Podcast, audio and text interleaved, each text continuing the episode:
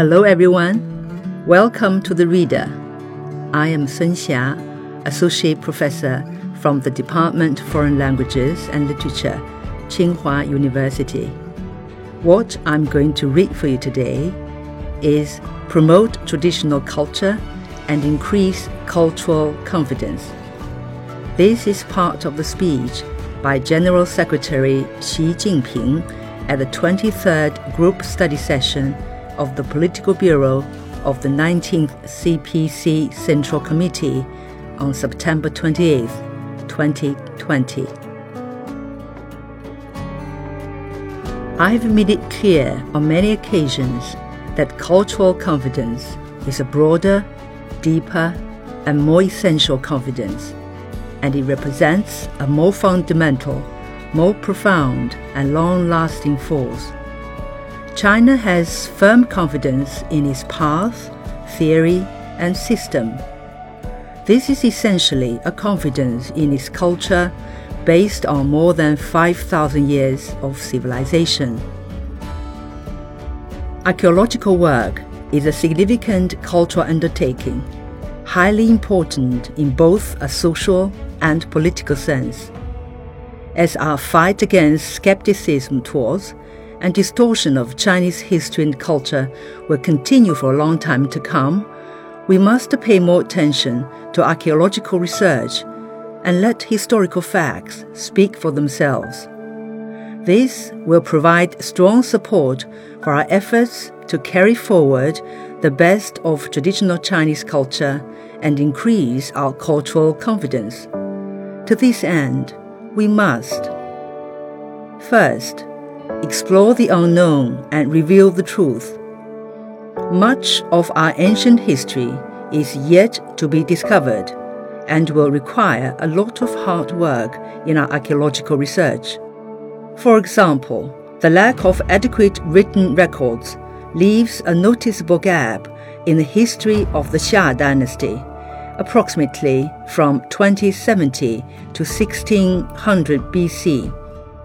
This highlights the importance of archaeology in documenting an accurate account of this period.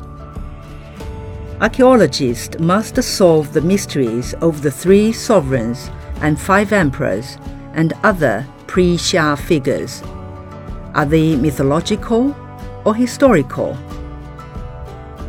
We should ensure the smooth implementation of projects such as comprehensive research into the origins of the Chinese civilization and its early development, and archaeological finds in China. We need a better survey of our archaeological heritage and better research on applicable policies, and we need to improve overall planning for archaeological work. We should make proper arrangements for archaeological research into major historical issues and pool our resources in pursuit of new breakthroughs. Second, strive for new progress in archaeological excavation and in documenting and interpreting the findings. Archaeologists should work closely with researchers from other fields economics, law, politics, culture, society, eco environment, science and technology, and medicine to study artifacts and ruins and make an interpretive analysis of these material remains. They need to give a clearer and more comprehensive explanation of the origins and evolution of Chinese civilization and its contribution to humanity. Archaeologists should draw on the latest research findings on history and update information on China's ancient past to provide the public with more complete and accurate information. Third, bring historical and cultural heritage under proper protection. As the evidence bearers of our history, archaeological sites and relics must be well protected. We will put in place a sound system for managing historical and cultural heritage and resources and build a national database of cultural relics. We will strengthen the overall guidance of departments and institutions involved in cataloging relics and disseminating that information. We will intensify the technical support they need and guide their public engagement.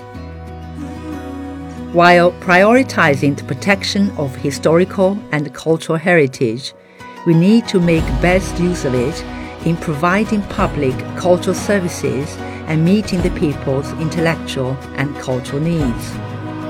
We need to improve mechanisms for protecting immovable cultural relics and incorporate the tasks of protection and management into the overall planning and use of our territorial space we need to design systems and support policies under which archaeological work is carried out before land transfer.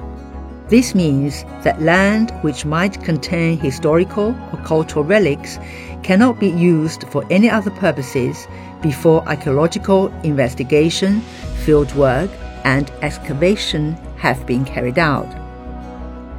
We must draw lessons from the cases of serious damage to cultural relics at home and abroad, supervise relevant departments in fulfilling their responsibilities, take more measures to address hidden risks, and improve our ability to protect historical and cultural heritage.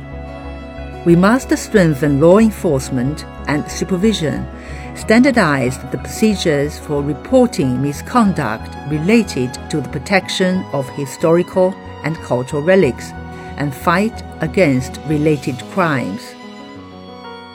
Fourth, build up our capacity for archaeological research and develop relevant disciplines.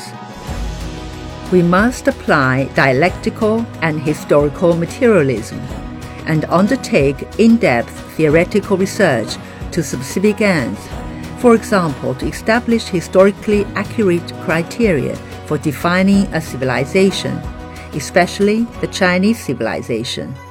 We will develop a Chinese approach to archaeology with our own features, style, and ethos, and give China more influence and a stronger voice in archaeology on the international stage. We will use new technology based approaches and tools to find and analyze artifacts and to protect historical and cultural heritage. We will proactively cultivate and expand our archaeological talent base so that more young enthusiasts will be attracted to this work and devote themselves to this field now and in the future.